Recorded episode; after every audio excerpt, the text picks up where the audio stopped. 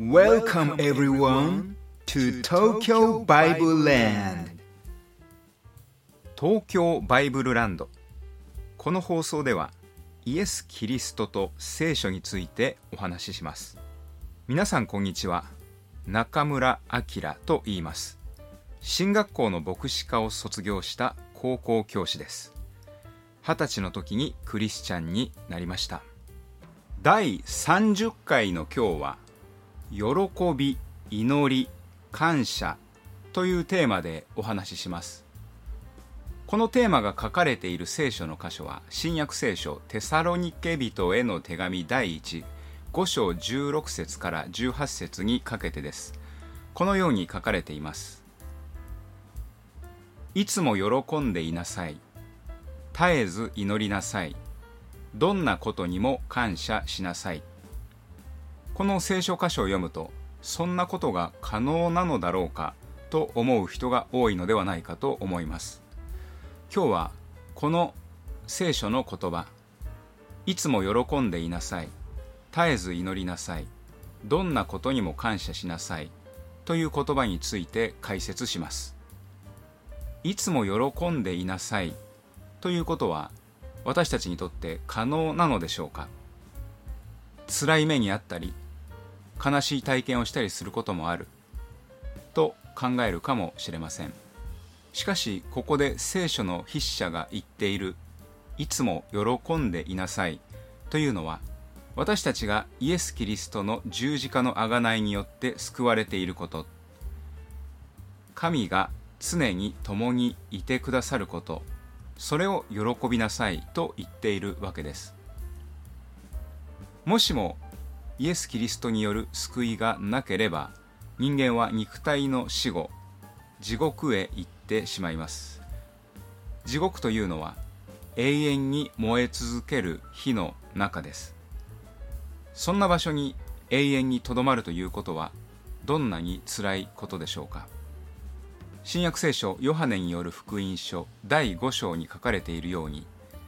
人間はどんな時代に生きたどんな人間であれ必ずいつか復活します。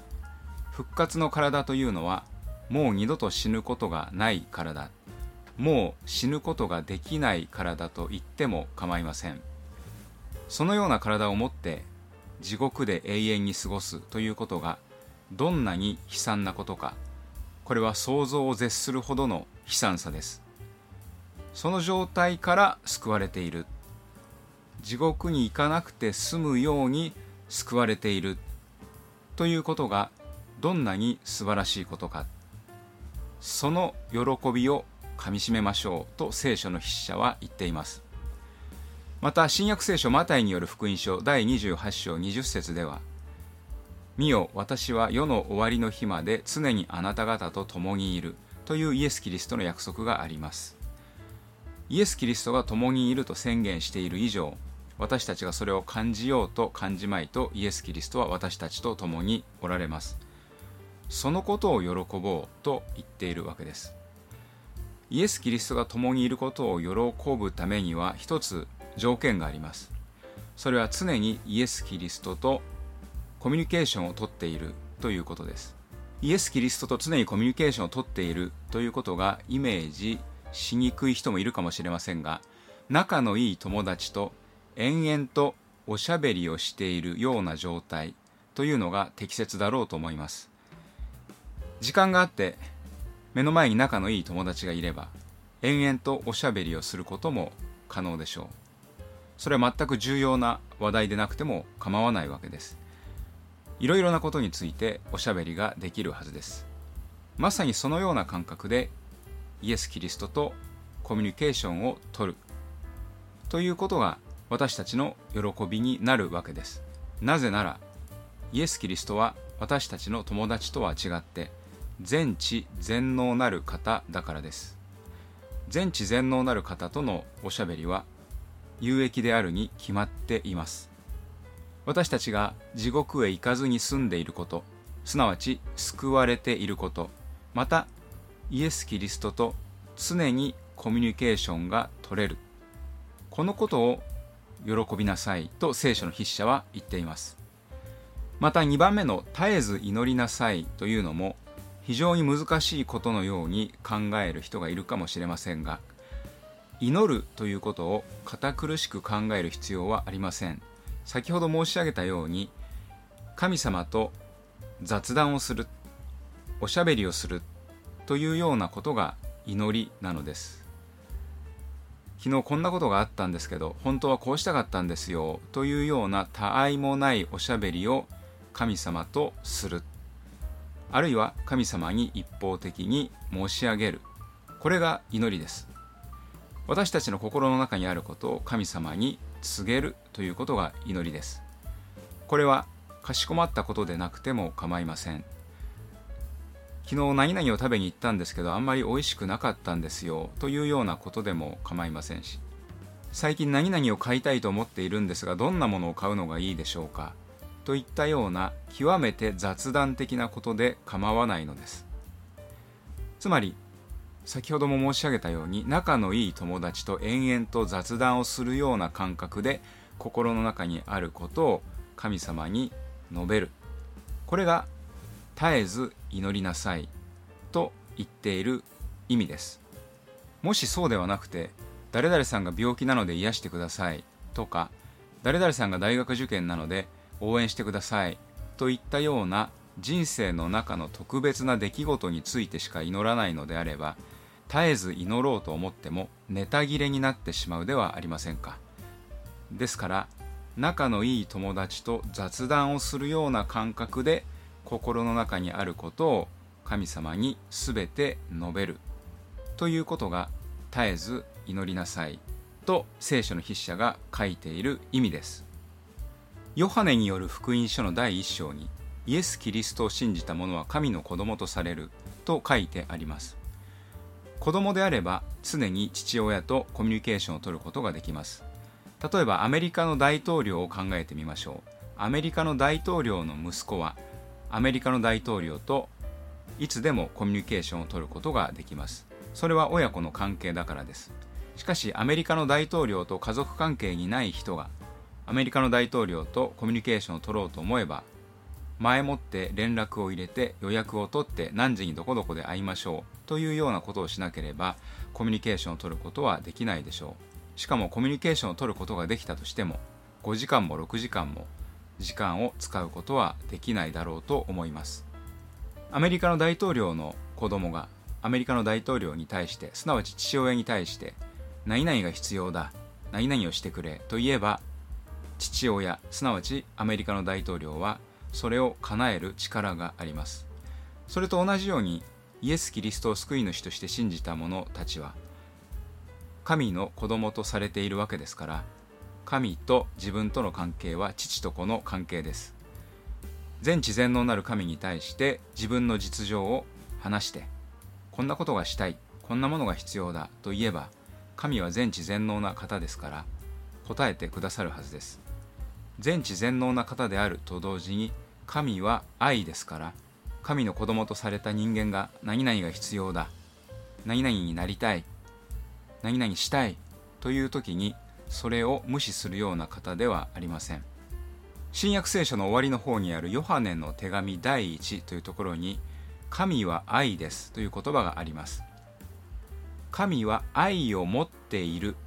のであれば持っているものを後ろに隠してしまうこともできます。しかしそうではありません。神は愛ですと書かれているのです。神そのものが愛だということですから神は人間を愛さないことができないのです。そのような方に対して祈りをしない何も言わないというのはあまりにももったいないことではないかと私は思います。ですから絶えず祈りなさいというのは愛である神に自分の実情を全て言いなさいということであってそうした方がはるかに得だということは皆さんもお分かりになると思います。そして今日引用した聖書箇所の3番目どんなことにも感謝しなさいというのも人によっては難しいことだと感じるかもしれません。そんなに毎日毎日嬉しいことはないのだと思う人がいるかもしれません。しかしこれも神は愛であるということを考えればそう難しいことではありません。神は私たち人間を創造なさった創造主でもあります。物を作る時には必ず目的があります。今までの歴史の中で電気炊飯器を発明した人パンを焼くトースターを発明した人自動車を発明した人いろいろな発明がありましたが全て目的があって物は作られています。ですから神が人間を創造なさる場合にも目的を持って計画を持って創造なさっています。この人間にはこういう人生を歩ませようという計画があります。そして私たちが生きている限りその神の計画は進んでいるわけです。神は愛ですからその計画は必ず良い計画です。一時的に私たちの目から見て悲しいこと辛いことがあったとしても必ずこの後にはいい結果がついてくるのだと確信することができます。もしも神が愛ではないのだとしたらこの後良い結果がついてくるはずだと確信することはできません。神が愛ではないのだとしたら悪い結果が続いてそれで終わりという可能性もという可能性もあるわけです。しかし神は愛ですからまた創造主ですから一時的に不愉快なことがあったとしてもこの後必ずいい結果が待っているのだと期待することができます。感謝をするのが難しい場面というのが聖書の中にも出てきます。モーセという人はカナンの地に入ることを夢見てエジプトから移動してきましたがモーセ自身はカナンの地に入ることを許されませんでした。モーセはがっかりしたかもしれません。しかしモーセが率いてきた人たちはカナンの地に入ることができると神から約束してもらうことができました。そのことを聞いてモーセは安心したに違いありません。またモーセがエジプトからネボ山まで移動してくる間多くの人が死んでいます。モーセは健康な状態でネボ山までつまりカナンの地に入る直前の場所まで移動することができたわけで120歳まで元気に生きてくることができたわけですからそのことには感謝できたに違いありません。また旧約聖書に出てくるダビデという国王は神のために神殿を建てることを夢見ていましたが神からあなたの息子ソロモンが神殿を建てると言われました。自分自身が神殿を建てられないことに対しては残念に思ったかもしれませんがしかし息子のソロモンが神殿を建てるという約束をもらったのでそのことで安心したに違いありません。またそのことを感謝したに違いありません。自分と全く血のつながりのない者が神殿を建てるのではなく自分の息子が神殿を建てるということに決まったからです。今の時代にあっても例えば大学の入学試験に全部落ちてしまったというような場合一体何に感謝すればいいのだろうということになるかもしれませんがきちんと勉強し直して実力をつけてから大学に入るという機会が与えられたことに対して感謝することはできます。またオリンピックでメダルを取ることを目的にしていた人がオリンピックでメダルが取れなかった場合ももう一度練習をし直してきちんと実力をつけてからもう一度オリンピックに臨むという機会が与えられたことに対して感謝をするということはできます。実は私は先月数学検定2級という試験を受験して今から1時間ほど前に結果を確認しました。一次試験は合格二次試験は不合格という結果でした。私は二次試験も合格しているだろうと思っていたのですが二次試験は不合格という結果を見てがっかりしました。しかし同時に今からまた数学検定2級の内容を勉強し直して2ヶ月後にもう一度試験を受け直す。きちんと実力をつける機会が与えられてよかったと感謝をしています。神は私たちの創造主であり神は愛でありますから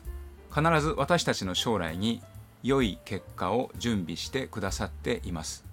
そのように信じる時どんなことにも感謝するということが可能になります。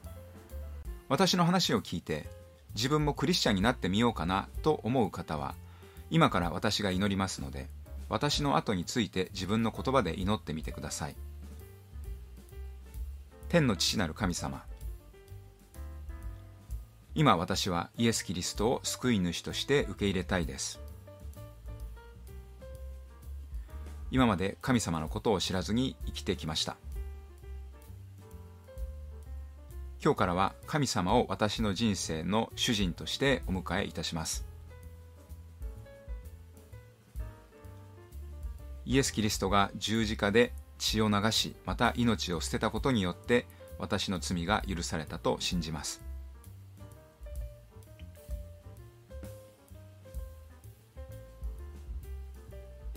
今日から神様の子供として生きていくことを心から望みます。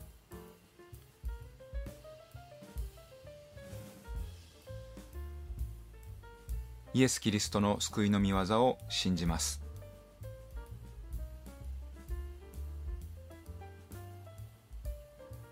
どうか神様私を神様の子供として扱ってくださり精霊によって私の人生を導いてください。神様どうか弱い私を憐れんでください。救い主イエス・キリストのお名前によって祈ります。アーメン。